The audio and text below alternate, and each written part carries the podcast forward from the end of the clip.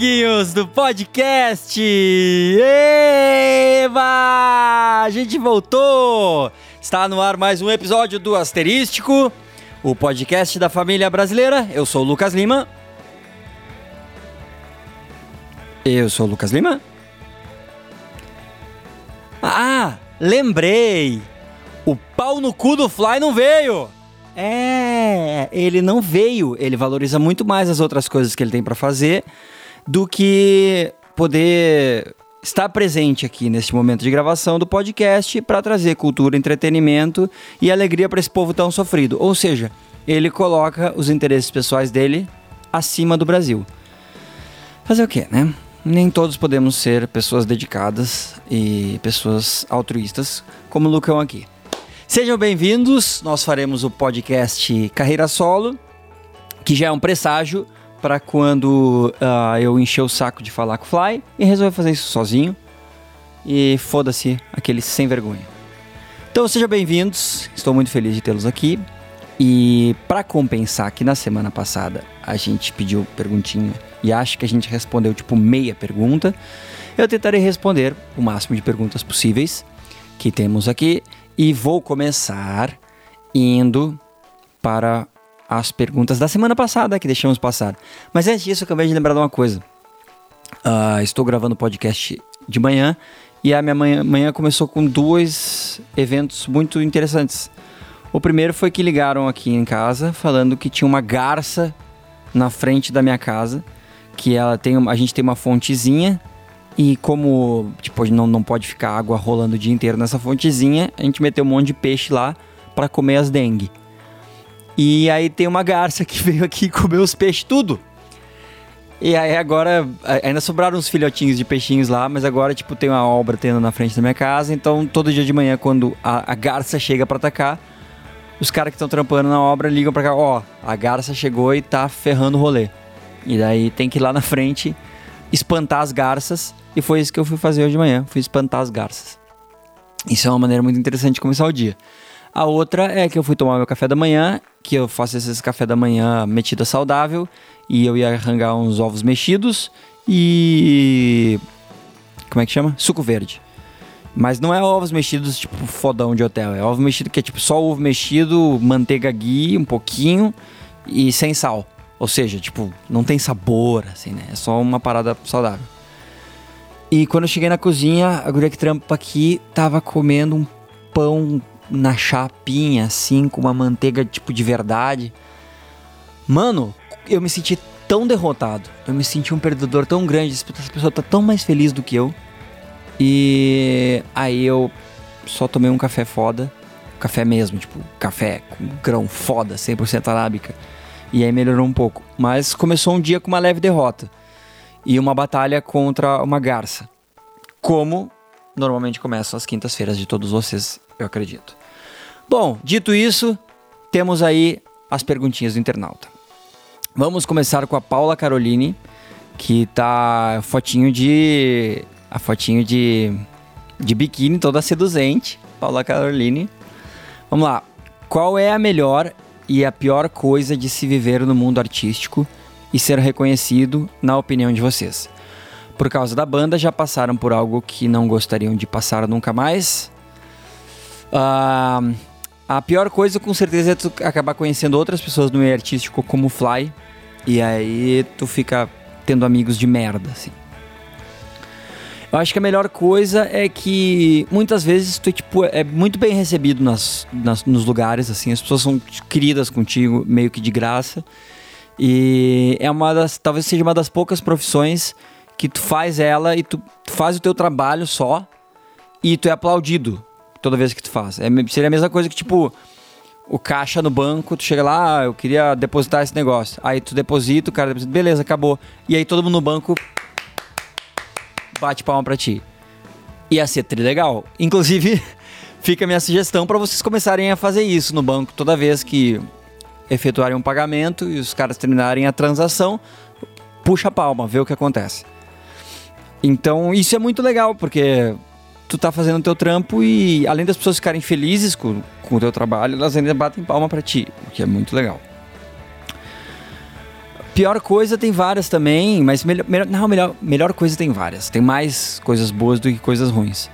Mas tem coisas que não são tão legais, tipo o fato de que tu nunca sai do trabalho, né? As pessoas, elas não, não, não se ligam muito que quando tu não tá no palco, quando tu não tá trabalhando, tu não tá trabalhando. Então elas... É, é a mesma coisa que, tipo, se tu chegasse... Uh, se tu fosse um garçom e aí no fim de semana tu tem a fim de semana de folga, daí, aí tu vai num restaurante hangar e as pessoas ficam te pedindo as coisas. Tipo, ô, oh, busca lá uma água pra mim, ô, oh, esse bife não tá legal. Tipo, tu não tá trabalhando naquele momento. Entendeu? E isso acontece direto na quando tu quando tu é artista e tal, em todos os momentos as, as pessoas te tratam como se tu estivesse trabalhando, como se tu fosse a, pessoa que tá trabalhando. Então, isso não é tão legal, mas também foda-se. Toda profissão vai ter uma coisa que não é muito legal. E a nossa é, tem algumas, mas ela é muito mais legal do que não legal. A segunda parte da pergunta era por causa da banda já passaram por algo que não gostariam de passar nunca mais? Várias coisas. Eu acho que a pior de todas, eu acho que até já falei no podcast, mas eu não, não lembro então. A pior de coisas que eu já já já passei por ser conhecido foi uma vez em Balneário Camboriú. Eu tinha ido, eu ainda era solteiro, fui numa baladinha bem faceiro com o nosso batera na época. E aí conheci uma guriazinha lá, pé. Aí rolou uns beijos, rolou um carinho. E aí fui dar carona pra guria pra, pra casa depois. E aí eu saí da, da balada e tinha umas gurias que eram meio fãs que começaram a seguir nosso carro. Aí gente, eu parei para deixar as gurias, parei num, num uma vaguinha assim de estacionamento. Liguei o, o pisca-alerta e aí parei de tchau pra guria, só que as gurias que estavam seguindo a gente pararam muito perto e não conseguiram passar. Então elas pararam o trânsito. Aí quando elas conseguiram passar, passou um carro muito bravo assim, do lado me xingando. Aí tá, dei tchau pra guria, voltamos pro carro, saímos.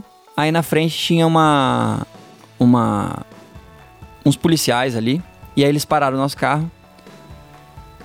E aí eu parei, boa noite, né, policial, e ele, mas tu é um babaca mesmo. Eu, oi? Cara, tu é um babaca. Olha o jeito que tu para o carro. Tu não sabe que tem lei aqui? E o cara começou a me arregaçar. Eu disse, eu disse policial, o que que tá acontecendo? O que que eu fiz que eu não tô sabendo? Tu parou o trânsito lá, parou o carro no meio da rua, porque tu acha que as pessoas têm que te esperar. Eu disse, não, não, fiz isso. Ele, fica quieto. Eu, opa, fiquei quieto. E agora tu, eu te mando parar aqui, tu para tão longe da faixa, da, da, da, da, da guia aqui, do, da calçada. Tu não sabe dirigir mesmo, tu é um babaca. Tu tá achando que aqui é São Paulo? Não, aqui o bicho pega. O cara começou a me arregaçar, mano. E aí eu disse, putz, mas eu tava com um carro que era placa de Porto Alegre, por que, que ele tá falando de São Paulo? Então, claramente ele me reconheceu. E foi claramente por causa disso que eu tomei o xingão. E no fim eu tomei uma multa por estacionar em lugar proibido enquanto eu estava tomando a multa. E foi um trauma tão grande que até hoje, uh, tipo, sempre adorei Balneário Camboriú, foi demais, mas até hoje eu chego lá, eu não, não me sinto bem, eu faço show e saio correndo. Os guri ficam, fazem festa lá, eu saio show, faço show e saio correndo. Porque foi um baita trauma, assim. E eu tô ligado que muita gente passa por situações ruins com a polícia, é normal. Principalmente se tu mora mais na periferia. Mas é muito foda a sensação de impotência, de tu não poder falar nada, tem que ficar quieto. Que qualquer coisa que tu, vai, que tu falar vai piorar e vai piorar muito a tua situação. O cara tem todo o poder, tu não fez nada de errado, mas tu tem que ficar pianinho. Foi foda. Falaram pra mim, ah, vai lá na delegacia falar e tal. Eu disse, eu fora, cara, vou mexer com isso. Se os caras se sentiram uh, tipo, tranquilos o suficiente para fazer uma parada dessas uh, com uma pessoa que é conhecida, imagina como é que deve ser a situação lá dentro. Eu que não vou me cutucar nesse vespeiro, fiquei quieto, fiquei na minha, paguei a multa por estacionar em local proibido, sendo que eu não tinha estacionado. Eu, tava, eu tinha parado o carro pra tomar a multa. Mas foi isso. Tomei essa. Então, essa talvez foi a pior situação que eu passei uh, por causa da, de ser conhecido foi que eu tomei uma, uma humilhação absurda só porque a pessoa me reconheceu. Legal, climão bom. Vamos lá. A pergunta da Tiara de Marta Borges. Como vocês estão no jiu-jitsu? Qual cor de faixa e grau? Quando vai rolar o rola de vocês? Quero muito ver isso. Curiosidade, o kimono de vocês fede? Uh, é para falar a verdade. Vocês levam ou tem a parada de que lavar leva os... Vocês lavam ou tem a parada de que lavar leva os aprendizados?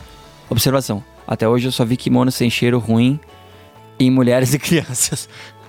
Não, cara, o meu kimono ele fede quando eu treino. Minto. Ele fedia quando eu treinava, mas eu lavava o kimono. que não pode lavar na real é a faixa. E faixa não fede muito. Mas como vocês estão no jiu-jitsu? Não estou, faz muitos anos que eu não treino. A última vez que eu treinei, não foi, foi só um rola, foi com o Fly e eu dei um couro nele e ele não teve coragem de divulgar o vídeo. A gente tem vídeo disso e ele não teve coragem. Covarde. Ele tá treinando agora, ele deve estar tá bem bom, mas eu não tô treinando.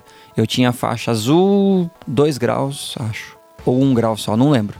Mas não é muita coisa não. E o kimono se infedia, uh, lavava. Beleza, é isso. Aqui a Lana Hogg. Quando você está tentando mudar, mas todas as tuas novas ações parecem falsas ou artificiais demais. Já rolou isso? Como lidar? Não, não rolou, porque quando tu está tentando mudar, para realmente valer a pena e realmente conseguir mudar, a mudança tem que vir de dentro para fora. Então ela tem que ser uma vontade real. E se ela é uma vontade real, ela não é falsa e nem artificial. Uh, talvez coisas que por um tempo ficaram artificiais para mim foi a minha tentativa de inserir mais por favores e obrigados no meu vocabulário. Que a minha família, eu venho de uma família que é tipo praticamente só homem. Era, a gente morava em cinco homens e uma mulher na casa, então eu sempre falo que a gente tinha um amor sem acabamento. A gente não tinha o costume de por favor, muito obrigado, com licença, essas coisas. Mas a gente tinha um baita respeito um pelo outro, mas não tinha esse tipo de cuidado. E é uma coisa que eu tive que aprender a fazer depois que eu casei, que a minha mulher é a rainha do por favor, e a rainha do muito obrigado, e a rainha do com licença. E ela fala de dentro, vem de dentro, é verdadeiro. Então eu tentei forçar um pouquinho no começo para aprender, mas ficou super natural rapidinho. Hoje em dia eu acho que eu sou um pouquinho mais educadinho. Uh, quero saber o que, que o Nico, o Nico. A gente falou essa. A gente respondeu na semana passada e o Nico não tá aqui. Quer fazer o, saber o que o Nico faria no meu lugar? Ele ia ser um baita do pau no cu e não ia vir no podcast. Cagalhão. Ficou com medo? Aqui, Ivane Aparecida Guerreiro. Vocês que vivem nesse meio artístico, já puxaram o tapete de vocês alguma vez?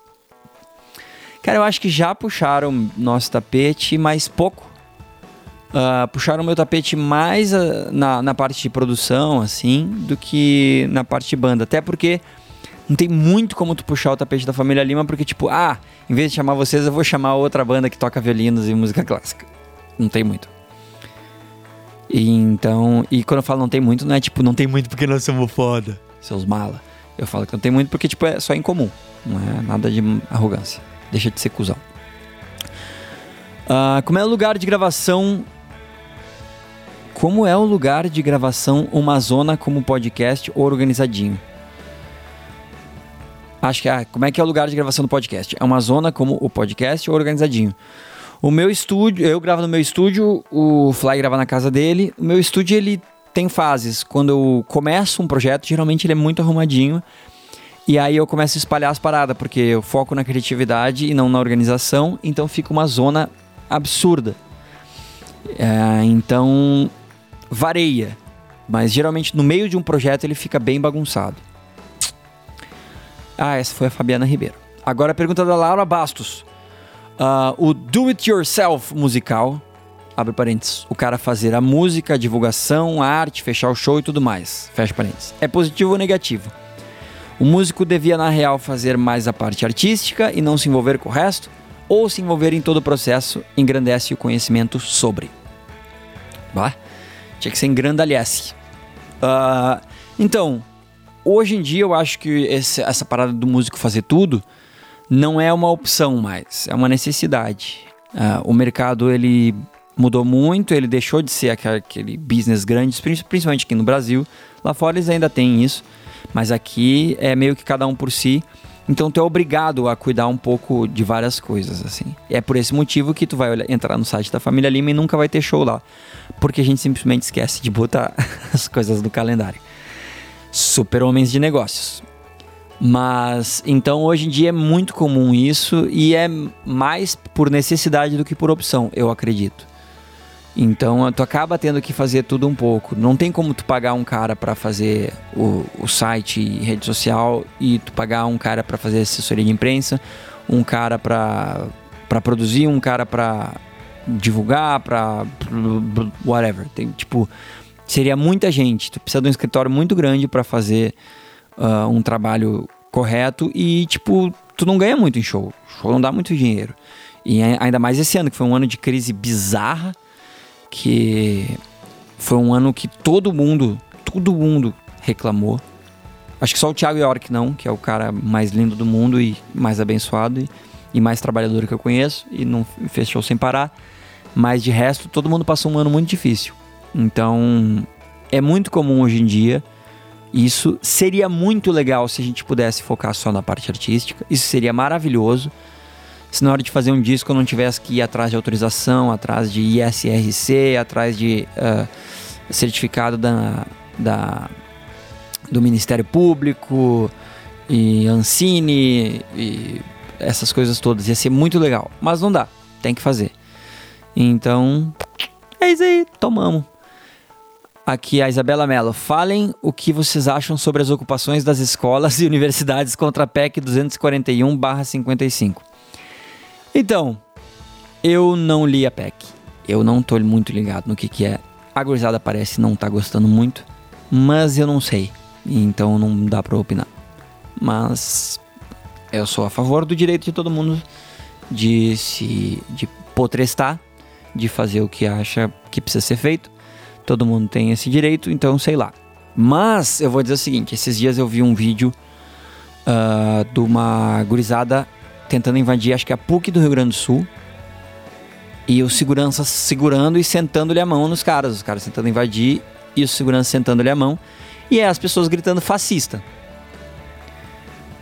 Mais uma vez, vou dar uma opinião baseada no pouco conhecimento que eu tenho, mas até onde eu sei, a PUC é particular, ela não é pública. Então, se tu vai invadir um, um espaço particular, os seguranças têm não só o direito como a obrigação de defender. E se tu quer forçar a barra, eles têm que segurar com força. Então não, isso não seria exatamente fascismo. Aliás, eu acho que fascista virou uma palavra que a galera grita demais o tempo inteiro e tá tirando a força da palavra. E é o gurizinho que grita lobo. Na, daqui a pouco a gente vai precisar usar essa palavra e ela perdeu completamente a força e o significado.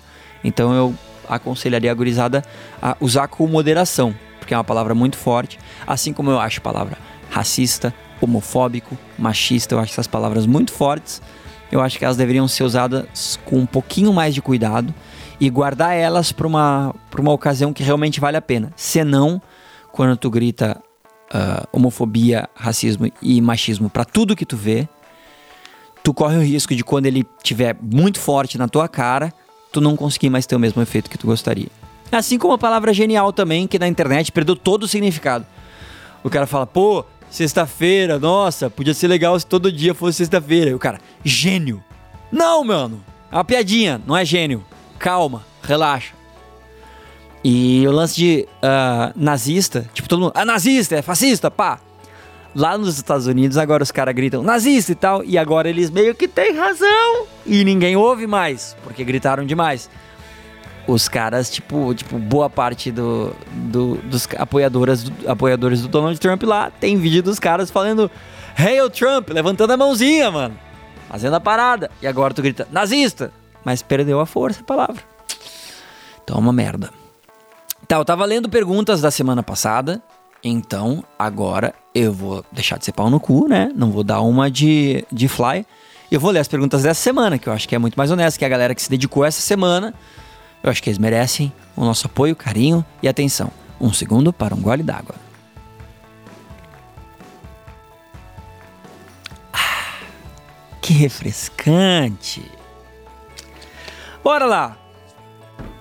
Ah, vamos lá. Pô, como vocês estão no jiu-jitsu? O Guria fez a mesma pergunta. Bom, então já, já respondi uma pergunta da semana. Chupa níquel! Aqui. Lucas, Fabiana Ribeiro. Lucas, foi traumático tirar as fraldas do Theo? Estou passando por isso e não está sendo fácil. K, K, K, K, K, K, K, K. Por isso a pergunta. Observação. Só responda se quiser. Eu respeito. Em primeiro lugar, Fabiana, muito obrigado pelo respeito. Eu também te respeito. Namastê. Uh, foi, não dá pra dizer traumático, traumático, mas difícil. E não só foi como está sendo. Uh, a gente fez uma bobagemzinha na hora de tirar a fralda dele, a gente deveria ter esperado mais um pouquinho, porque sempre houve, ah, tem que ser com dois anos, com tantos anos, com tantos anos. Mas a verdade é que a maioria das pesquisas hoje em dia dizem que tem que ser quando tem que ser. Tu não pode ficar querendo encaixar o teu filho num moldezinho de que nessa idade tem que fazer isso. Não, ele tem que sentir, tu tem que sentir que ele tá desconfortável, ele tem que começar a comentar. Então tu tem que começar a falar um pouco, ah, essa fralda é isso, é coisa de bebezinho, hein? Porque eles querem sempre ficar mais, mais velhos do que eles são. E aí aos poucos aquilo começa a ser uma coisa e ele começa a pedir. Eu tenho uma amiga que tirou a fralda da filha aos 3 anos, foi sem problema nenhum, e foi a guria que disse: "Ah, mamãe, não quero mais fralda". Beleza, tirou e acabou. Foi sem problema nenhum. No nosso caso a gente forçou um pouquinho a barra. Uh, e aí ele deu um trabalhinho. Então ele fez muitas vezes errado, fez na calça, às vezes se ele toma um xingão por alguma coisa errada que ele fez, ele chora e faz xixizinho, tadinho. Dá um dó de cortar o coração. Mas agora já tá tri bem, assim. É, ele já tá. Ele já. Eu não me lembro a última vez que ele errou. Ele tá fazendo sempre certinho. E ele. Pai, é um sarro. É demais, é legal demais. Esses dias ele que nem. Acho que eu até botei o vídeo, o áudio dele, falando que ele fez cocô. Tava muito orgulhoso que ele fez cocô no piniquinho. Mas é. É no começo deu trabalhinho, mas já tá tudo bem. Assim, foram, foi uma, uma semana e meia, duas semanas de trabalho. Melhorou. Diogo Dias pergunta: Uma música instrumental nasce instrumental ou fica instrumental depois de várias tentativas de frustração? Tentativas frustradas de colocar uma letra naquela melodia. Eu acho que as duas coisas. Um, é, eu geralmente, pelo menos quando vou compor, eu faço, eu, eu, eu parto da do objetivo. Ou eu vou fazer música instrumental, ou vou fazer música cantada. Uh, geralmente instrumental eu faço só pra publicidade ou, ou trilha de filme, essas coisas. Para a família Lima eu não costumo fazer, até porque 80% do nosso repertório ele é de músicas clássicas e aí elas estão prontas. Aí eu faço ou instrumental ou, ou cantada, dependendo do que ela for. Mas na parada de quando eu paro para compor, geralmente se é para banda, ou para minha ou para outra, eu faço ela cantada. E se é para trilha, eu faço ela instrumental. Beleza. Jomara Milena. Vocês têm alguma intuição sobre a forma ou com que idade vão morrer? Guria, tu tá louca? Que coisa horrível! Uh, eu não tenho intuição. Intuição. eu nem sobre a forma. Eu só sei que eu não tinha muito medo de morrer, porque problema, problema de, de morrer é só de quem fica vivo. Quem morre, morreu, tá, tá tranquilo. Hoje em dia eu tenho medo da porra de morrer simplesmente pela dor que eu ia causar pro meu gurizinho. Então eu fico meio desesperado. Esses dias a gente estava chegando no Rio de Janeiro para gravar o É de Casa, que inclusive foi muito legal. Eu não sei se vocês viram, Família Lima estava no É de Casa, eh, que é o programa da Globo, sábado de manhã. A gente estava semana passada e foi tipo muito legal. A gente tocou tipo sete, oito músicas e batemos um rango foda, baita programa legal. É a, a Patrícia Poeta, a Ana Furtado e o Zeca Camargo, que são os caras muito, só gente boa. Foi tipo um baita de um evento. A gente se divertiu pra caramba. Batemos um papo legal, batemos um rango foda, tocamos um monte de música. Foi muito, foi tipo muito Jesus, assim, muita alegria. Então, mas então, quando a gente tava indo fazer o programa, uh, a gente pegou um voo à noite que atrasou pra caramba. E aí a gente teve que ficar circulando o aeroporto porque não tinha espaço, na, pra, tinha fila para descer os aviões, pá. E tinha uma ventania foda. Então quando a gente foi descer, foi daquelas descidas tipo Rambo, Conair, assim, horrorosa. Deu um pavorzão. E, mano, eu fiquei cagado e só pensando, puta merda, mano. O Telzinho ficou, eu prometi para ele que amanhã eu tava em casa, que amanhã a gente ia brincar, a gente ia pro parquinho e tal. E, mano, eu fiquei apavorado com isso, por por tá descendo, tipo, ter a possibilidade de não de causar essa dor para ele e de não poder ver ele crescendo e acompanhar as fases dele. Então, eu nunca tive medo de morrer, mas agora tipo eu tenho meio que um pavor por causa do Telzinho. Uh, legal, baita clima, valeu Jomara, Deus te abençoe. Laura Ribeiro, Lucas, comente aí. não, não vou comentar. Deixa, já deixa pra lá. Uh, Juliana Souza, o que vocês fazem com as mãos enquanto gravam o podcast?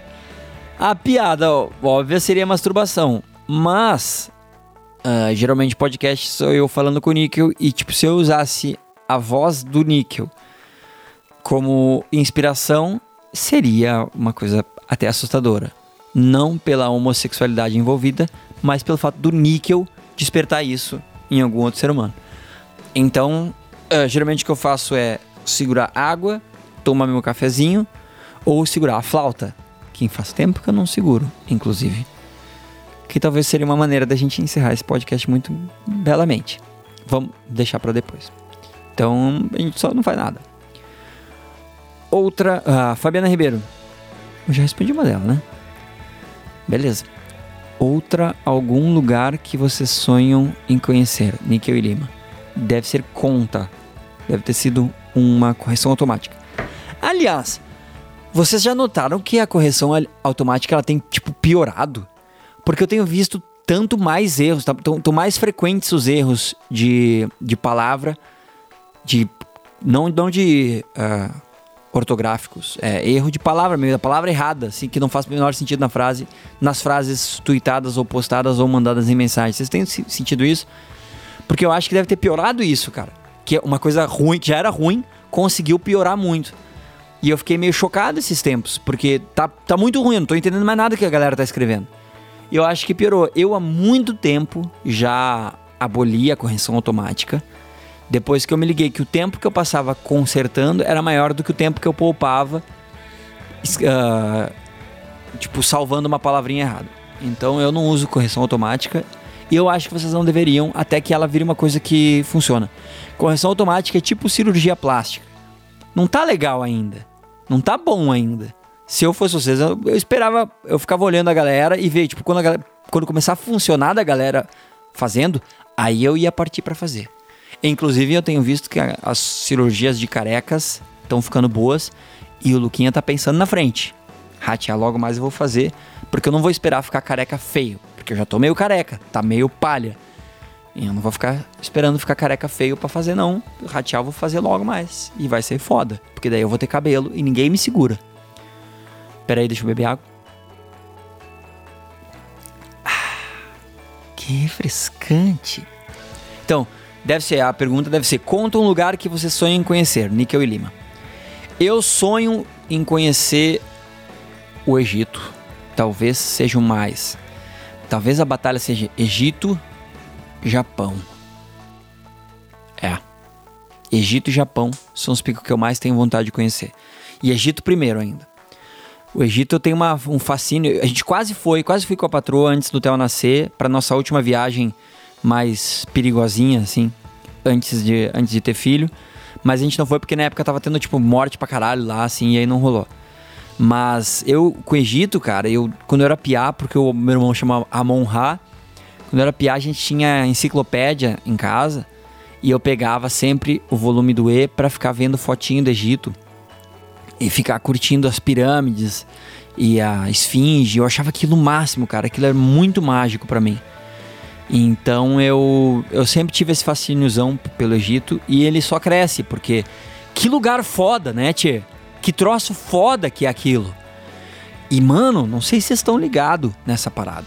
Mas eu tava ouvindo o podcast do Joe Rogan, very, very tough, very tough, very good on the, on very good jiu-jitsu, very good on the, on the, on the punching and the kicking.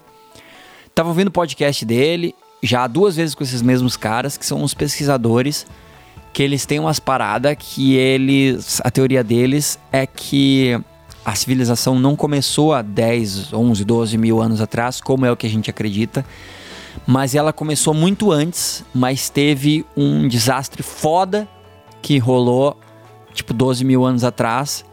Tipo, uma. Provavelmente um meteoro de Pégaso ter, caiu na. nas. Na, na, nos gelo lá em cima lá no norte, nortão lá. E é muito possível que tenha caído lá e criou uma uma inundação bizarra. E aí, tipo, detonou, tipo, destruiu toda essa civilização que tinha. E a partir dessa que depois foi criada a, a nossa, que começou com a cruzada lá. É meio controverso ainda, mas os caras têm umas fotos foda de vários picos, assim principalmente na América do Norte, que teoricamente lá foi o que mais pegou, de lugares que tem uma, uma geografia que claramente uh, significa que teve uma grande inundação. Algumas pessoas falam que foram várias, mas esses caras argumentam que foram que foi um evento só e uma grande inundação, o que é muito maluco, porque tipo o mito do, da tipo de um dilúvio, ele existe em várias culturas diferentes Tipo, a gente conhece mais a do Noé da Bíblia, mas tinha Gilgamés antes disso. E, e eles argumentam que, uh, como a gente vê em várias civilizações diferentes, essa mesma, essa mesma, esse mesmo acontecimento, algum tipo de acontecimento traumático, eles acreditam que isso, que isso faça parte da, do nosso trauma coletivo como espécie. E, e que a nossa a civilização que a gente conhece, que a gente a gente acredita que seja o começo da civilização, ela simplesmente é a continuação, né, a reconstrução de uma civilização que antes já existia. E tem umas paradas foda que nos escritos de Platão tem ele falando de Atlantis, que era uma cidade, uh, era uma civilização muito avançada e que sumiu depois de uma inundação e que ela sumiu do mapa, ficou toda debaixo d'água e foi destruída, e isso ele fala 9 mil, antes, 9 mil anos antes de Platão, que seria 12 mil anos, 11 por aí, essa, mais ou menos essa conta, o que daria certinho com essa época que coincide com o início da civilização e que coincide com o que eles acreditam que tenha sido esse impacto de meteoro. É muito foda, é muito louco isso. E o que isso tem a ver com o Egito? eles, as pessoas sempre acharam que as pirâmides e a esfinge seriam a mesma coisa, mas tem geólogos que analisaram a esfinge e enxergam na, na erosão da esfinge sinais de água pra caralho. Porque se um, se um meteoro atinge o, as partes friazinhas lá, os gelão lá em cima, uh, lá no norte, ele. O calor daquilo, o impacto o calor faria, criaria um vapor ridículo, então subiria, subiria muita água para a atmosfera e isso ocasionaria numa chuva bizarra de vários dias, mas assim, ó, foda, chuva foda.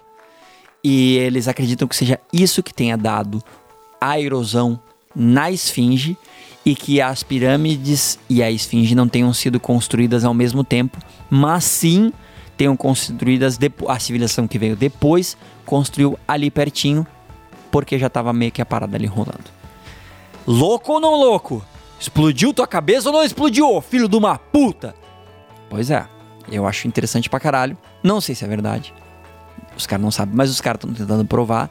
É meio foda tu provar uma parada que rolou 12 mil anos, porque já faz um tempinho. Mas os caras estão tentando e eu acho muito foda se for. E, mano, parar pra pensar, não é impossível. Se tu pensa no, no que, que um asteroide gigantesco podia fazer e se ele pega na, na, nas. Eu não sei como é que fala isso, cara. Né? Na, na, na, tipo, Polo Norte, Polo Sul, essas porra assim, as geleiras lá. Se ele pega lá, imagina a rapidez com que ele derrete a parada e a rapidez com que desce a água foda. Água foda. Então, mano, Ia ser muito foda, né? Se a gente tivesse tido uma civilização. Tipo, porque a galera fala de Atlantis cheio de esoterismo, mas não necessariamente. É era uma. Era uma, era uma civilização. Podia ser. Um, era não, né? Podia ser uma civilização super avançada e que tipo, fudeu tudo. Tomou uma água, água fodona, destruiu tudo, porque se tu pensa no, na pressão que uma, uma quantidade absurda de água faria, ela amassa a porra toda e leva tudo embora. Não sobra ninguém para contar a história. E os caras já acharam umas construções megalíticas lá perto, acho que da Síria. Acho que é Gobek, Gobekli Tepe chama. Gobekli Tepe, se eu não me engano o nome. Vou até procurar aqui para ter certeza para falar para vocês. Gobe é Gobekli Tepe. Isso. Gobekli Tepe. Tipo, com K-L-I, Gobekli Tepe. Depois dá uma olhada nisso. Os caras acharam essa parada que são umas construções gigantescas e que são muito, tipo, muito anos, muito antes do Egito que elas foram feitas. Eles acharam, eles acharam, como é que chama? Debaixo da terra. Aqui, ó, na Turquia, inclusive, um, eles falam que é, bah, bah, bah, será que eles falam de quando que eles acham que é? Mais ou menos 9 mil anos atrás que provavelmente seria. Mas eles não tem como medir, né? Porque não tem como tu calcular isso. Mas eles acreditam que é pré-egípcio. O que seria muito maluco. Pum! Estourei a cabeça de todo mundo. Então, respondendo a pergunta, sim, o Egito, eu queria. Bruna Barros Mendes, a pergunta talvez mais fácil da história. Panetone ou chocotone? Sinceramente, eu fico levemente ofendido com essa pergunta. Porque, obviamente, o chocotone é superior. Ah, mas o panetone veio antes. Foda-se! Foda-se! O cavalo veio antes, mas a gente anda de carro hoje, né? Pau no cu. É óbvio que o chocotone é superior. Porque ele retira o único defeito do panetone. Porque tu pode até não te importar com frutas cristalizadas, né? Mas tu querer comparar, comparar frutas cristalizadas com chocolate, ou tu é um psicopata, e aí eu não te culpo, porque tu é doente, ou tu é um baita de um pau no cu. Tu é um mau caráter. Porque tu vim com esse argumentinho. É que nem as pessoas de merda que falam que o melhor da pizza é a borda. Ah, é? Por que, que não tem borderia então? Porque só tem pizzaria. Porque não tem borderia. Rodízio de borda. Tu já viu, filho da puta? Não viu, né? Palhaço. Então, não, tu não pode dizer que frutas cristalizadas é superior a chocolate. Eu acho que tu pode até ter uma dificuldade em dizer que qualquer coisa é superior a chocolate. Pode ser talvez igual, pode ser tão bom quanto, tu pode ter teu gosto, é uma, é uma coisa de gosto, mas tu dizer que alguma coisa é melhor do que chocolate, aí tu é um cagalhão, aí tu é um merda, tu é um bosta, tu não merece respeito. Então, chocotone é muito superior. Eu achava que o que eu, eu sempre falava, ah, o que eu gosto ah, mas tu não gosta de panetone, você gosta de chocotone? Eu disse, é, eu acho que eu só gosto do tone, eu não gosto do, do, do pane. Mas pane tem cara de ser uma palavra que lembra pão, não é? Estranho isso. Bom, falando em frutas cristalizadas, uh, tem uma música no DVD de Natal da família Lima que chama Amor de Sobra, que a gente tentou botar frutas cristalizadas na letra. que a gente, o, na real, o Fly tentou colocar música, frutas cristalizadas, dizendo, tipo, é tão legal o Natal que a gente aguenta até frutas cristalizadas. Que eu encaro até frutas cristalizadas. Mas a gente não conseguiu fazer isso só musical o suficiente. Mas tem uma das melhores frases que eu já coloquei numa música na minha vida, que é até presente ruim de amigo secreto é bom se quem eu amo tá perto. Eu achei muito foda isso. E é verdade. Gurizada medonha eu acho que encerramos por aqui o nosso podcast, porque não tem pergunta nova. Das dessa semana eu li todas, da semana passada eu não li toda. Mas, pô, fala sério, já foi melhor pra guria que nos odiava. Ah, ah mas. Ah, vamos ler mais um pouquinho das, das da semana passada, então, que tem poucas também. Letícia, respondam rápido: amor com sexo ou sexo com amor? Sim. Uh, Luísa Lima, qual o melhor chocolate? Bah! Belga! E eu vou dizer por quê. Porque eu fui pra Bélgica e, mano, foi meio foda, cara. Eu fui num lugarzinho que era o Museu do Chocolate e os caras fazem chocolate ali na hora pra ti. E eles mostram o processo de fazer chocolate. E é foda, cara. É foda. E uma parada que foi muito interessante é que o cara explicou que para eles fazerem chocolate, ele tava com chocolate na panelão, assim, liquidão fazendo. Ele tem que ser cozinhadinho a 31 e 32 graus. E aí eu entendi, por isso que o chocolate belga é superior e nosso nunca vai conseguir ser tão bom. Porque, tipo, 31, 32 é, é temperatura ambiente aqui. E para eles é, tipo, a temperatura que eles cozinham o chocolate. Então, é óbvio que o chocolate, da maneira como eles fazem, purão, que é cacau, leite em pó e açúcar. Tipo, não tem parafina, não tem as paradas que a gente bota. A parada é gostosa, é tipo, é qualidade mesmo. Então não tem como a gente fazer isso aqui porque não vai parar em nenhum lugar nenhum. Tipo, imagina, chega no verão, é, é, é literalmente líquido, não é? Não é que ele fica molinho, é vira um creminho, vira um de bebê. Então não dá. Então o chocolate belga foi foda. Camila Cavazini, vocês sabem cozinhar? Não. Uh, Jomara Milena, vocês têm algum trauma de infância? Pato, só as perguntas negativas, hein, guria, tchê? Pelo amor de Deus, guria. Eu tenho vários, acho. Deixa eu lembrar.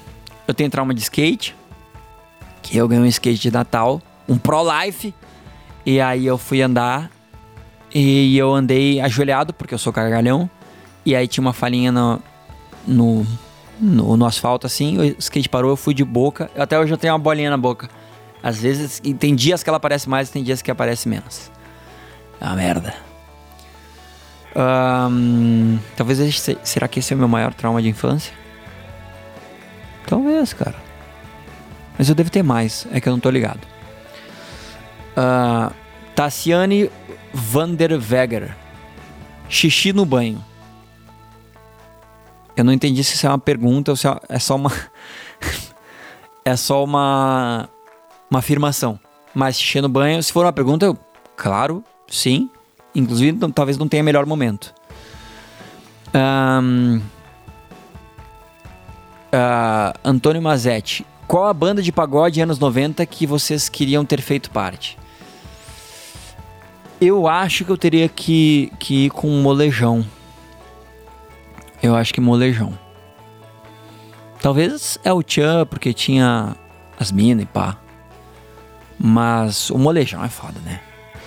Que afinal de contas, bom mesmo é ser feliz com o molejão. Uh, situações. Uh, Camila Oxley. Falem de situações engraçadas da adolescência de vocês. Ah.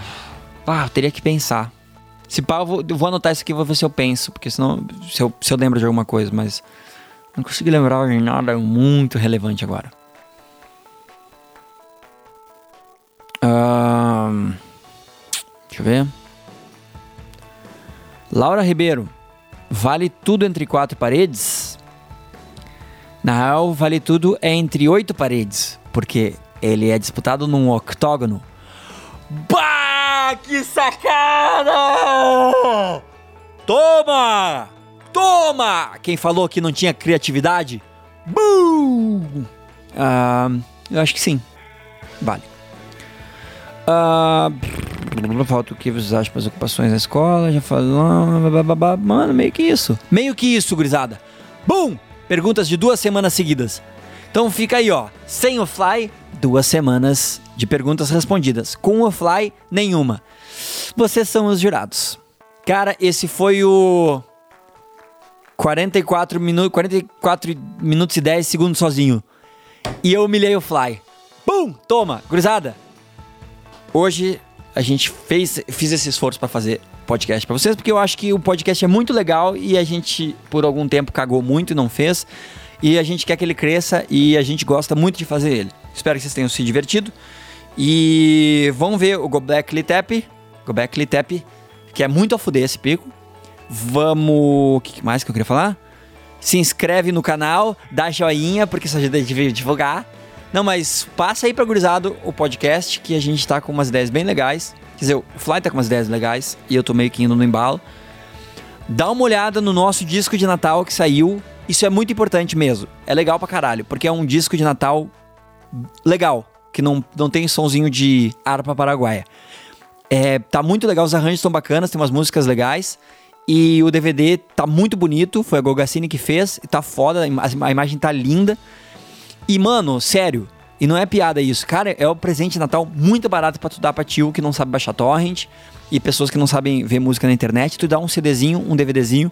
Mano, tipo, gasta 30 pilas. Tu comprar os dois, gasta 50 pila. E tu fez, a, fez o filme com os velhos. Deixa de ser pau no cu. Divulga o nosso disquinho também, que tá legal. Divulga o podcast, que tá foda. E, gurizada, valeu. Eu achei le- muito legal. Inclusive, eu achei meio que mais legal do que com o Fly. Meio mais divertido.